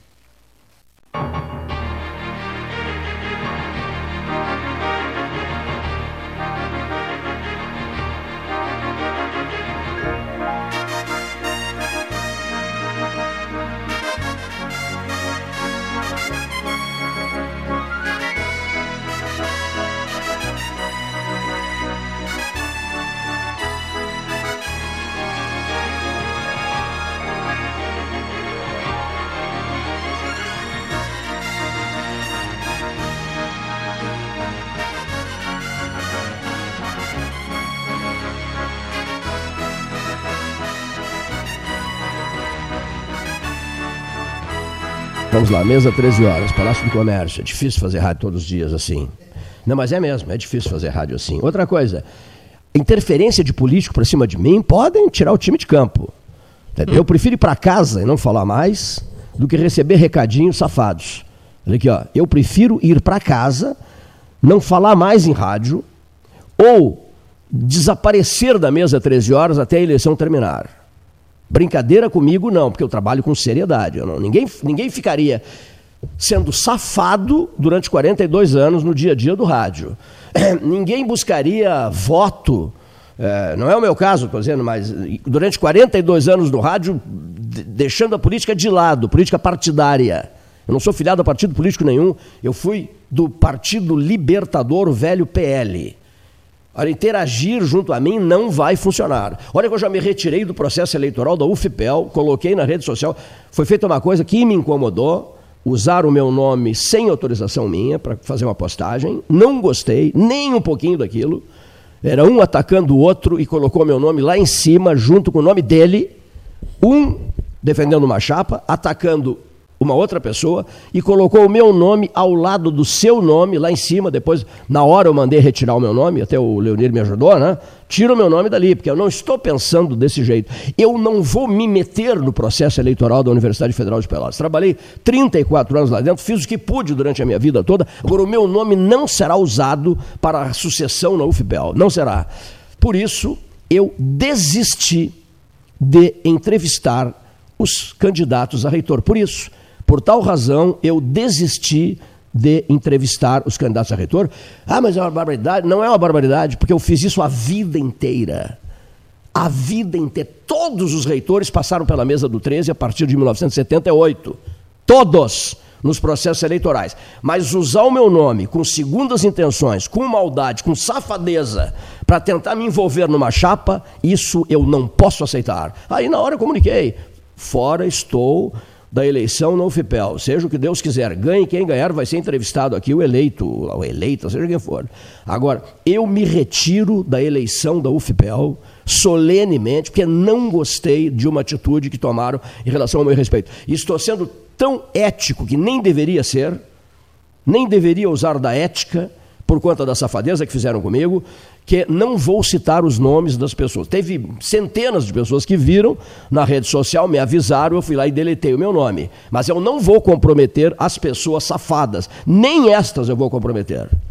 A única, qual é, qual é o caminho legal? Aí eu pensei, pensei, pensei numa madrugada, digo, caminho legal, perdi o sono na madrugada por causa disso. Digo, qual é o caminho legal? Você não quer agredir, eu conversando comigo mesmo, você não quer agredir os que te agrediram na rede social. Mandei retirar o meu nome, evidentemente, da postagem. Mas qual é a atitude legal? Já sei, eu fora do processo da federal. Eu fora, saí fora. A vida, mas não me cobrem que eu não quis fazer, porque foram safados comigo e eu não vou retribuir com entrevistinhas aqui, sorrisinhos da boca para fora. Então tá, se eu a vida inteira entrevistei todo mundo, desta feita não vou entrevistar. E poderei, para a reitoria, e poderei fazer o mesmo com a eleição municipal. Agora, ficaria o Paulo Gastão Neto aqui, o Leonir Bade, a turma do 13, o Ney Olavo Gomes Santialã, todos, todos do 13, não vou ficar citando nomes aqui, ficariam todos eles aqui. Eu me retiro, me retiro à francesa, corretíssimo? Em Paulo Moreira, há sobremesas francesas maravilhosas. Eu tenho umas ideias para te repassar depois. As caldas francesas, né? De morango, de amora preta, de mirtilo. E o pelotense não usa caldas nos seus doces ou para cobrir os seus bolos. Mas então, só retomando, eu saio a francesa, vou para casa, vocês vão parar de se preocupar comigo. E outra mais, eu não sou mal intencionado. Eu não chego aqui com segundas intenções, né? defendendo A ou B ou C, trago todos, todos trago todos eles aqui. Do período eleitoral, eles correm atrás de mim. E do 13, passada a eleição, eles somem. Eles investem em Porto Alegre, que nem os empresários, muitos deles. Outros não. Outros seguram a barra, ajudam a preservar vivo 13 horas. Mas muitos investem em Porto Alegre. Usam o 13, não saem daqui, elogiam o trabalho que é feito aqui, que o Rádio Pelotas precisa do 13, coisas do gênero. Mas vão gastar dinheiro em Porto Alegre, em detrimento do Rádio de Pelotas. Isso também me incomoda muito. Eu sinto quando eu sou muito procurado. O telefone não para de tocar. Uma vez o, o Chiarelli, eu, eu vou falar sobre, o, sobre o, o problema de saúde do Chiarelli agora. Por isso cheguei atrasado hoje aqui. Mas antes disso, uma vez, quando eu desativei algumas, uh, digamos assim, linhas de, de, de, de, de trabalho, saí da UFPEL, me ouçam que é importante isso, saí da UFPEL, dezembro de 2012, levei uma bordoada que mataram o ciclo que eu criei de palestras, que foi criado em, em, foi criado em 1980. Eu fiquei muito incomodado. Saí da UFPEL porque era, já era tempo de sair por aposentadoria, tudo bem, nenhum problema mas fui muito mal aproveitado a posteriori na sequência. Né? Tive alguns problemas muito graves e muito delicados, inesquecíveis e marcantes, com o pessoalzinho de Caxias do Sul, que resolveu pegar no meu pé, no rádio. O sujeito foi de uma crueldade comigo. E você? Quem é você? O que, é que você faz aqui dentro? Que, que você faz aqui dentro? Quem é você? Um sujeito de Caxias do Sul. Ah, não teve dúvida. Eu respondi a ele assim: é, não, não vou lhe dizer o que, que eu faço aqui dentro. Não vou lhe dizer. Não, mas você tem que me dizer. Não vou dizer. É um direito que eu tenho de não dizer.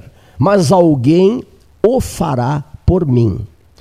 Saí dali da reuniãozinha, infame reuniãozinha, saí dali e telefonei para o Sartori, governador José Ivo Sartori eu digo assim, olha, está acontecendo isso, isso, isso, e é um conhecido teu de Caxias do Sul.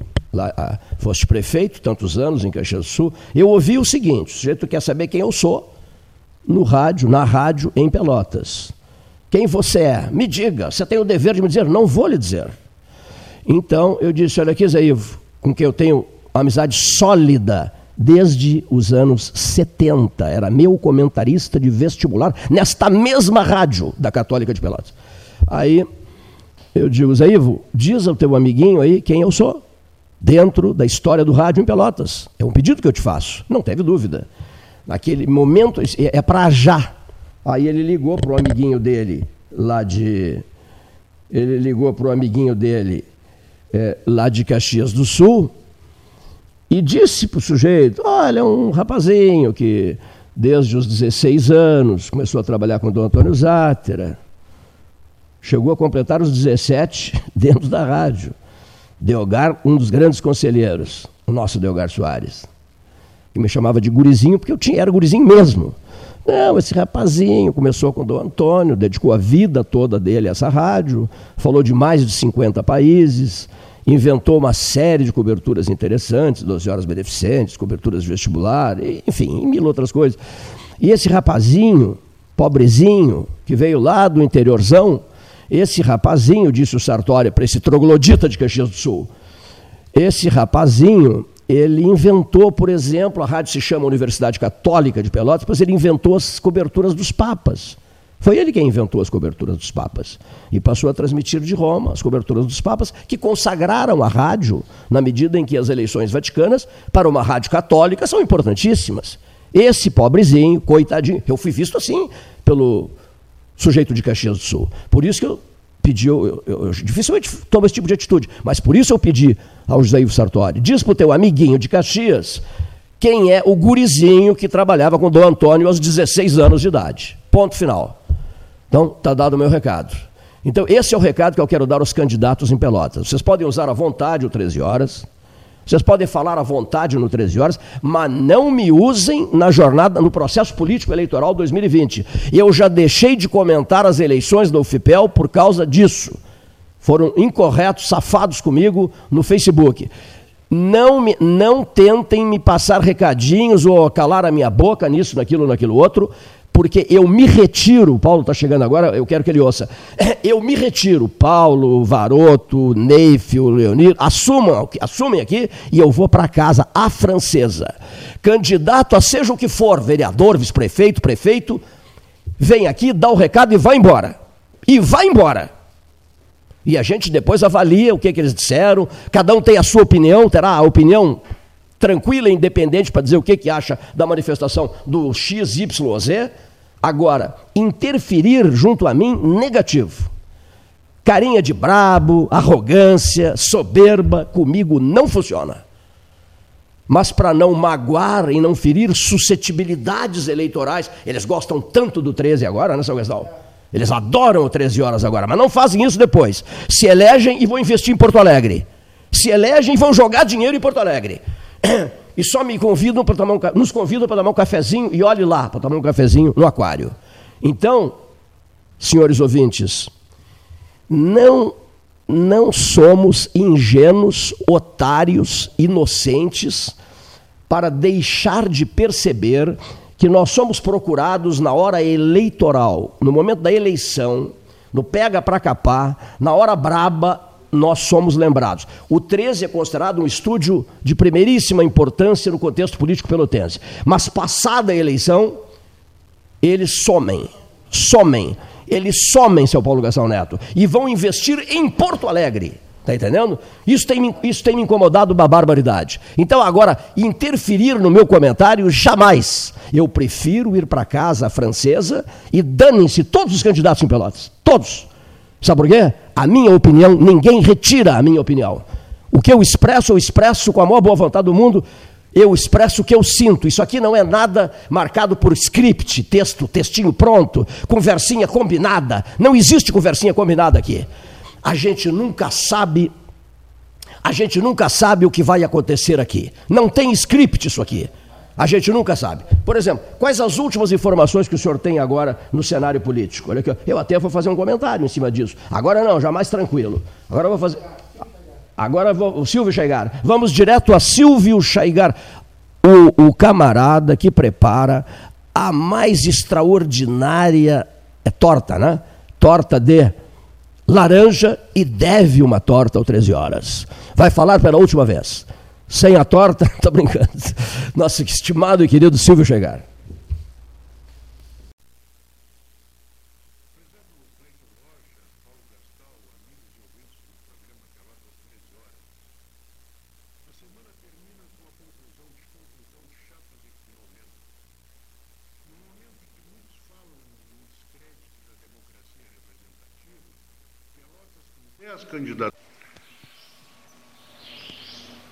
Prezado Cleiton Rocha, Paulo Gastal, amigos e ouvintes do programa Pelotas às 13 horas.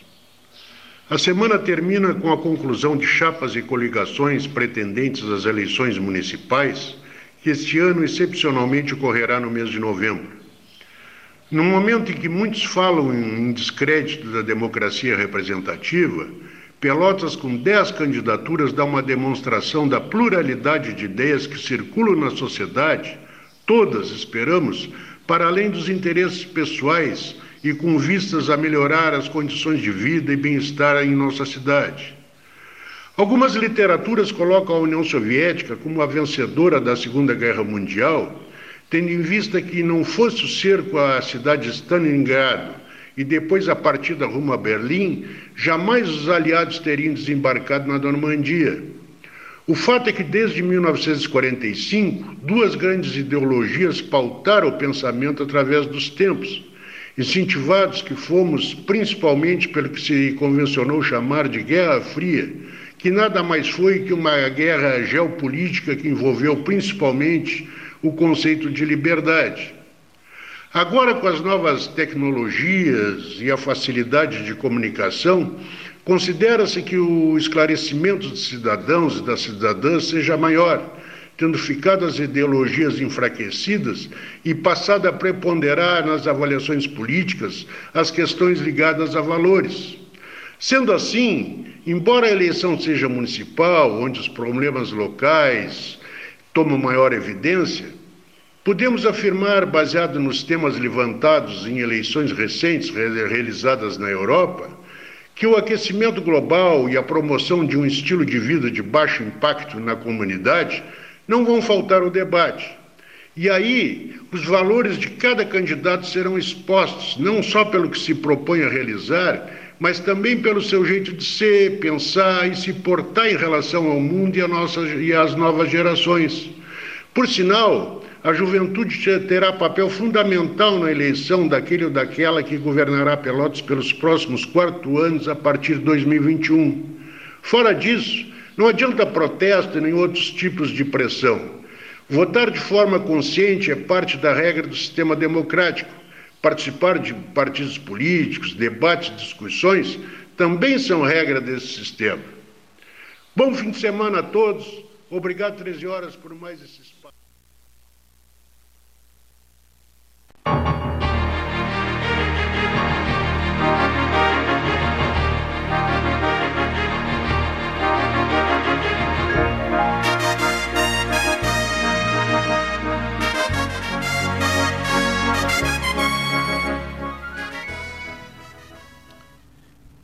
Está aí então, ouvimos Silvio Chaigar, companheiro aqui da mesa 13 horas, e agora vamos ouvir Paulo Ricardo Correia.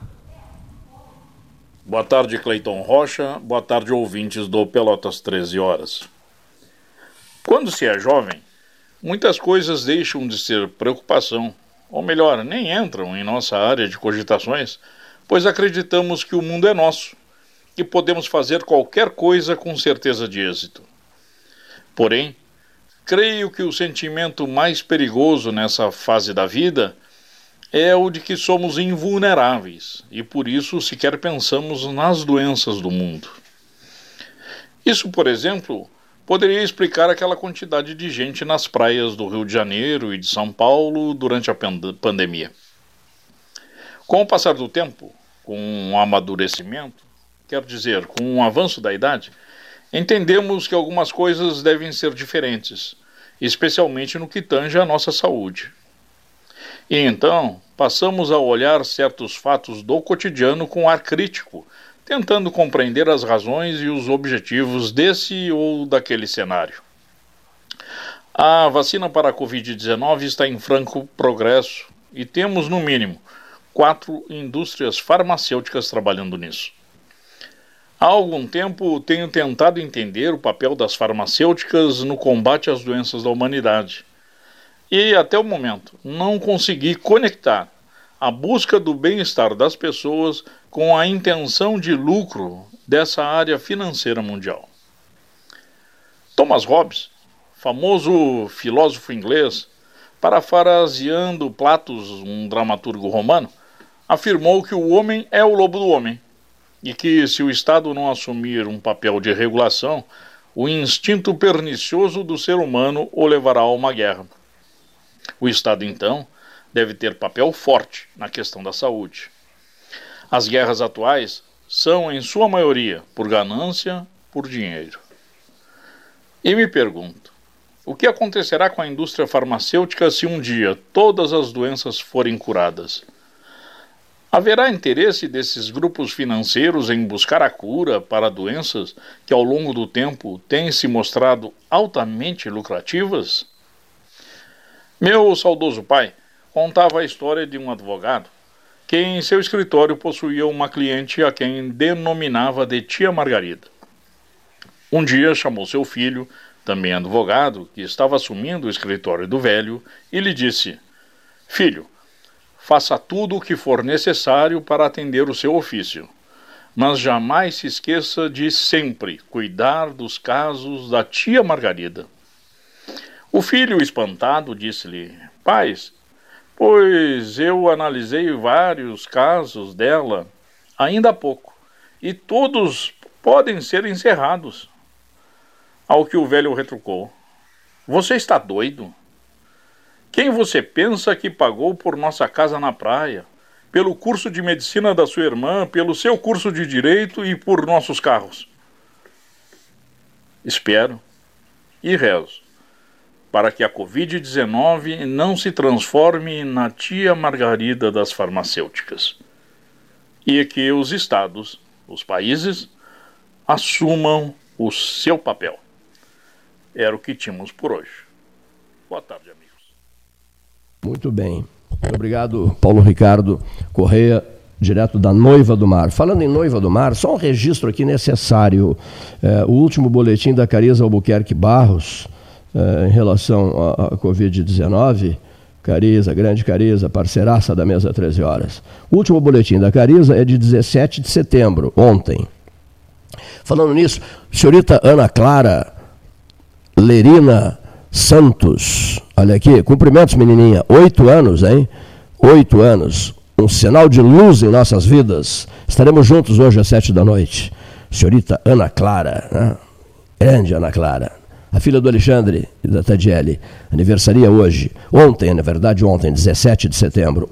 Oito anos, a senhorita Ana Clara. Grande Ana Clara. Cumprimentos, querida amiga. Olha aqui. Ela me chama de vovó. Olha aqui só. Dia 17 de setembro, ontem, Pelotas tinha 113 é, óbitos. Chegou a 113 óbitos, né? Chegou a 113. Três ontem. Três ontem, né? Chegou a 113 óbitos. Rio Grande, que andava zerado, lembra? Tinha parado no 116. Rio Grande passou para 118. 118 óbitos em Rio Grande, 113 óbitos na totalização em Pelotas. Pelotas teve três óbitos eh, no dia de ontem, 17, 17 de setembro de 2020. Deixa eu ler aqui, eu anotei aqui. Uma senhora me, me, me, encontrou aqui no Café Aquário e me disse assim: seu Cleiton, posso fazer uma, uma especulação? Não é especulação, eu tenho algumas informações que vocês não têm. Eu digo, poxa, muito obrigado. Se a senhora tem informações que eu não tenho, eu agradeço muito por isso. Muito por isso. Se a senhora tem informações que eu não tenho, eu agradeço muito por isso. Aí ela me passou algumas informações cujos dados eu estou a procurar neste instante sobre a mesa de debates do 13 horas. Eu estou a procurar esses dados sem encontrá-los, o que é complicadíssimo para quem faz rádio ao vivo e nada de rádio é, com script. Sabe aqueles rádio, aquele rádio que é feito tudo anotadinho, tudo anotadinho pra, para que ninguém se comprometa. Bom, já que eu não achei, eu vou pedir é, apoio da memória. Tá? Eu vou pedir apoio da memória. Ela que me ajude, porque eu não, eu não achei. o que, eu, o que eu queria registrar aqui. Em nome da Ferragem Sanches. Não achei o que eu queria registrar em nome da Ferragem Sanches, o endereço da seriedade do respeito ao cliente. Eu já passei por uma ferragem, não fui muito bem tratado, não. Não gostei mesmo. A ferragem cresceu muito, mas eu não gostei do tratamento que me foi dispensado. Num outro bairro da cidade. Mas a Sanches, eu sou. Eu morei 17 anos ali perto da Sanches, no Arial, na rua Visconde de Toné. Sou cliente histórico da Ferragem Sanches e tenho um prazer imenso em ler a propaganda da Ferragem Sanches. Por todas essas razões. Vamos lá. Vou responder. Aproveitei já separei três folhas sobre as quais preciso falar ainda no dia de hoje. Muito bem. O que foi, seu Cleiton, que eh, essa senhora lhe disse? Ela disse o seguinte: olha que interessante. Eu digo o que eu penso, né? Olha, olha que interessante. Vejamos. Essa senhora me disse que o Idemar Bars, meu querido amigo Idemar Bars, poderá concorrer a vereador. Porque está na lista, listagem dos vereadores. Ele é o vice-prefeito de Pelotas. Poderá ser o candidato da, da prefeita Paula para o, o segundo período, né, de novo concorrendo a vice-prefeito, mas também poderá concorrer a vereador. O que, que se chama isso? Partido Trabalhista Brasileiro, me disse essa senhora. De outra parte, há um partido chamado PSL. O comentário dela até é bem interessante, que Nelson Marquesan, tucano, escolheu um vice do PSL em Porto Alegre, né, para o processo eleitoral de, dois, de 2020. O nome, porque há dois nomes hoje, né? Idemar Bars, Henrique Medeiros Pires. Idemar Bars, do PTB, Henrique Medeiros Pires, do PSL. Né? Henrique Medeiros Pires não poderá, não está listado para concorrer a vereador poderia então concorrer a vice-prefeito pelo PSL, sendo vice da Paula, ou Idemar Barros do PTB. Raciocínio que essa senhora fez, que eu achei interessante na avaliação. Eu, eu até, depois na sequência, ela é muito ligada em política e tal, eu digo assim, é, no, dentro do, do, da coligação da Paula, é, quantos são os nomes? Eram dez, não era isso? Eram dez? Quantos são agora? E aí ela me respondeu, são dois, seu Cleiton. Só restaram dois. Exclusiva, apenas dois, dois nomes. Os nomes de Idemar Bars, atual vice-prefeito, e, e de Henrique Medeiros Pires, do PSL, que poderá concorrer a vice-prefeito de Pelotas. Vai depender, evidentemente, dos entendimentos é, dentro da aliança que defende a candidatura Paula Schilde Mascarenhas. Bom, está feito, tá feito o registro. O seu Carlos Fonseca diz assim, não, isso já é uma outra, outra correspondência. Não, antes, a dona Ana diz, antiga Praça Júlio de Castilhos.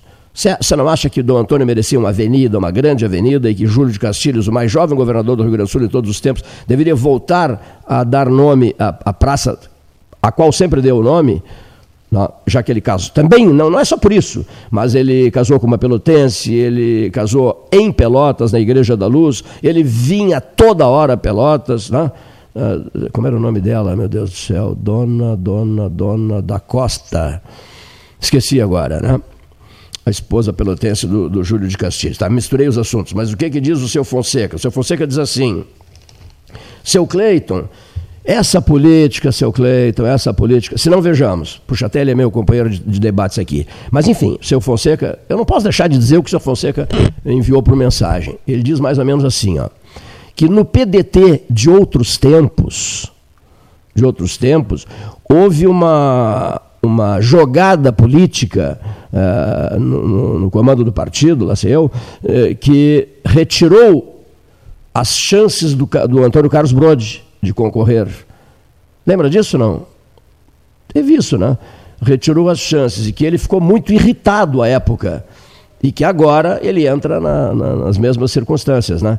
Preenchendo a vez do, do o lugar do preenchendo preenchendo o lugar de que meu Deus ele entrou assim, ninguém estava acreditando muito, porque a, a, tendência era de que outros nomes fossem ocupar a chapa. O primeiro desses nomes era o Matteo Chiarelli, né?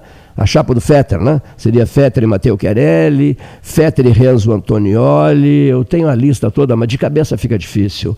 Havia vários nomes. Fetter e, e, e Alexandre uh, Ávila, Alexandre Ávila, uh, jovem.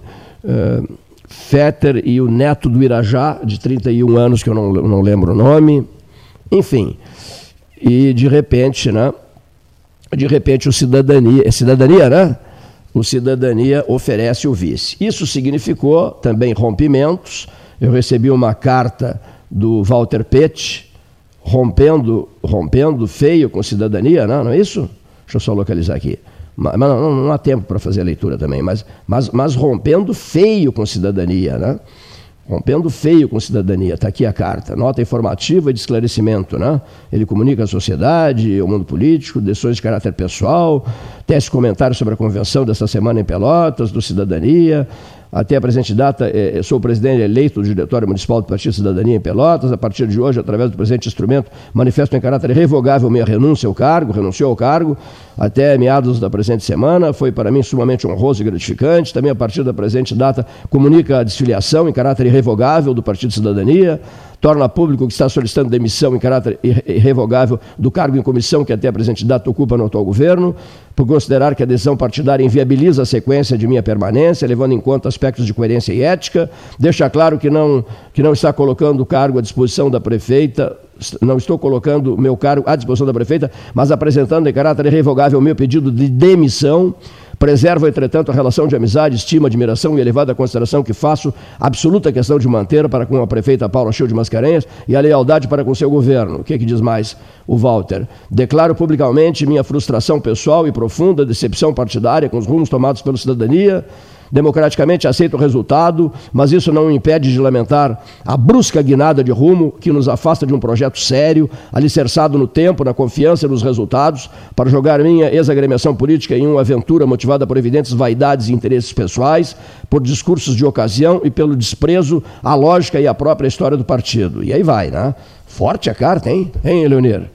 Forte a carta, né? É essencial deixar claro que nos últimos governos municipais, nomeadamente nas administrações de Bernardo Souza, Eduardo Leite e Paula Mascarenhas, o partido do qual hoje me desligo, o antigo PPS, hoje Cidadania, sempre foi tratado com dignidade e respeito, considerado por tais prefeitos como parceiro e protagonista. A comprovar isso está o fato de que nos últimos quatro anos, mesmo sem representação formal na Câmara de Vereadores, sempre fomos considerados aliados e ocupamos postos estratégicos e de destaque na prefeitura, o que, aliás, evidencia o não fisiologismo e nem o toma lá da cá no atual governo.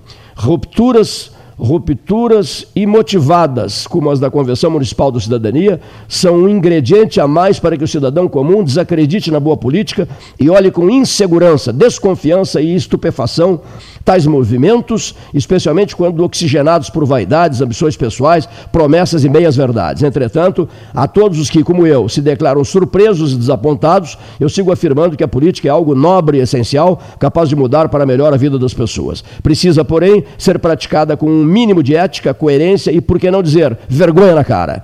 Fora disso, o cidadão comum terá sempre todo o direito de achar que não há virtude na política e que ela é apenas o palco dos espertos e dos espertalhões. Faço um alerta aos pelotenses no sentido de deixar muito claro que o legado político de Bernardo de Souza, em termos de compromissos, ideias e realizações, permanece inteiramente ao lado de Paula Mascarenhas, embora não seja de admirar. Enfim, e segue. A carta é bem, é bem longa, não tenho condições mais de ler a carta. Pelotas, 18 de setembro de 2020, em função da hora. Walter Pete. Walter Pett. Aí está a manifestação de Walter Pett, que queria, inclusive, fazê-lo eh, publicamente aqui, mas se enredou de horário e mandou a, a, a, mensagem dele a todos os veículos de, de comunicação social. Está lida a mensagem. Por último, eu preciso dizer o seguinte: o ex-ministro Carlos Alberto Chiarelli, eu conversei bastante com o Mateu há pouco, lá próximo, pouco não, antes de vir para cá. lá no hospital da Unimed, ele não pode receber visitas em função uh, da proibição que o hospital estabelece, né, em função da, da, da pandemia. Né? Então, já a família agradece, só a família está acompanhando o ex-ministro, a família agradece, possível o desejo de pessoas de fazerem uma visita, uh, estão proibidas as visitas. O que, que aconteceu com o nosso comentarista Carlos Alberto Chiarelli? Vice-reitor de desenvolvimento de Dom Antônio Zatra, diga-se. O que, é que aconteceu com Carlos Alberto Chiarelli? Aconteceu o seguinte, ele estava em casa, no Laranjal, ontem de manhã cedo, sofreu uma queda né, e teve... Já, já, já vamos? E, e, e, e, sofreu fratura, uma fratura de fêmur. Quer dizer, é, já havia sofrido no ano passado uma fratura de fêmur, sofreu de novo agora, outra fratura de fêmur. Né? Então é uma cirurgia delicada, ele é um homem com 80 anos de idade e tem problemas de saúde. Foi, foi levado, ficou em, ficou em casa, a ambulância foi buscá-lo. Tudo isso ontem de manhã cedo, eu conversei muito com o Fábio Scherer de Moura, com o Flávio Luiz Gastou, enfim, com o pessoal, o Carlos Alberto Schild, todas as pessoas, N pessoas amigas do Chiarelli, é, não vou ficar citando aqui, que são muitas, né? todos preocupadíssimos, né? com a saúde do ex-ministro, ele está internado no hospital da Unimed, essa porta aberta é complicada, a gente fica ouvindo as vozes nos corredores, não dá para fechar? Olha aqui, ó. Olha só, rádio, rádio, rádio na praça, na rua, na rua, rádio via pública. Me fecha a porta, por gentileza. Rádio, isso não é rádio de estúdio, nem caseiro, não é nada. Olha aqui, é rádio na esquina, feito na esquina. É muito complicado. Mas, continuando, para fechar minha conversa aqui, o meu depoimento aqui, que é importante. Eu digo, Mateus, eu postei na rede social que teu pai, uh, todo, todo o histórico do teu pai, né, as atividades profissionais de Carlos Alberto Chiarelli, tudo que ele fez, a carreira política, foi só o que eu postei. Na, agora, se tu me autorizares, eu vou registrar no 13 horas e depois na rede social o que, que, o que, que ocorreu. Ele falou, Cleiton, estás inteiramente, fica inteiramente à vontade, estás autorizado, por uma razão muito simples. És amigo da família. E nós confiamos muito em ti. E digo, posso noticiar do, do Hospital da Unimed? Pode. Né? Aproveita e já diz que tu serás o porta-voz da família nesse momento e podes dizer que as visitas estão proibidas por ordem do hospital, né? para qualquer paciente que esteja no hospital da Unimed. Então, ele permanecerá, já que foi bem delicada a queda, as, as consequências da queda, né? ele já tinha sofrido uma outra fratura de, de, de fêmur no ano passado, é, a cirurgia só será realizada na semana que vem, ele ficará em processo uh, de recuperação emocional também, né? mas enfim, os preparativos uh, pré-cirúrgicos vão durar alguns dias. A cirurgia ocorrerá na semana que vem. Ele permanecerá internado no hospital da Unimed. Ele está bem, conversando, tudo tranquilo, e sempre lembrando, quando o Mateus falou em mim para ele, ele disse que eu, eu, sou um dos comentaristas do 13 Horas. Eu me considero um camarada da casa, e é para honra nossa, né? Ex-ministro de Estado da Educação, ex-ministro da Integração para o Mercosul, ex-secretário-geral das Relações do Trabalho do Ministério do Trabalho, ex-deputado federal, ex-senador da República, ex-membro do Conselho Político do Palácio do Planalto. Eu lembro de tudo, né? Ex-vice-reitor de desenvolvimento de Dom Antônio Zátera, ex-secretário do Trabalho e Ação Social do governo Simval Guazelli, Trabalho e Ação Social, conselheiro político do governador Simval Sebastião Duarte Guazelli, concorreu ao cargo de governador do Rio Grande do Sul, eu lembro também. Isso é Carlos Alberto Chiarelli. Um dia, quando encerrou a vida pública, a carreira política toda dele, retornou de Brasília para Pelotas. E ao chegar aqui, o que, que ele fez? Convidou o Raul Domingos Farina, íntimo dele e meu, para tomar um cafezinho no Aquários. E disse ao Farina: diz ao Cleiton que eu estou pronto para voltar à mesa do 13. Depois de ter ocupado todos esses cargos em sua história de vida, o Carlos Alberto Carelli tem 80 anos. Depois de ter ocupado todos esses cargos, diga ao Cleiton que eu estou pronto para voltar. Mas será uma honra para nós. E o Farina adorava ele, ele adorava o Farina, e o Farina o trouxe para durante o seu, no seu retorno ao 13, quando o estúdio ainda era no terceiro andar do Banlavoura. O estúdio 13 Horas era ali no conjunto 302 do edifício Banlavoura. Né? Foi, foi para aquele estúdio que Carlos Alberto Querelli retornou. Agora, aquele estúdio ficou no Ban Lavoura, Leonir. Até foi o Roberto Engel quem organizou a transferência do estúdio toda, assumiu com pleno entusiasmo a mudança do estúdio do Ban Lavoura para as negociações todas para a mudança, o Engel fez isso, do Ban Lavoura para o Palácio do Comércio. Agora, eu tenho lembrança que a mudança para cá ocorreu em agosto de 2000 no mês de agosto de 2000. Foi uma dificuldade trazer o, Lessa Freitas para cá. Ele não queria esse estúdio aqui. Mas com jeito foi conseguindo aos poucos. Né? Então, Carlos Alberto Chiarelli retornou no Bom Lavoura, no sul do Bom Lavoura, e depois aqui para o Salão Amarelo do Palácio do Comércio. Fico muito honrado com a distinção de que, diante de um problema de saúde bem delicado, foi uma queda, houve fratura em dois, é, não foi uma fratura só, né? A fratura foi em dois, dois lugares do fêmur.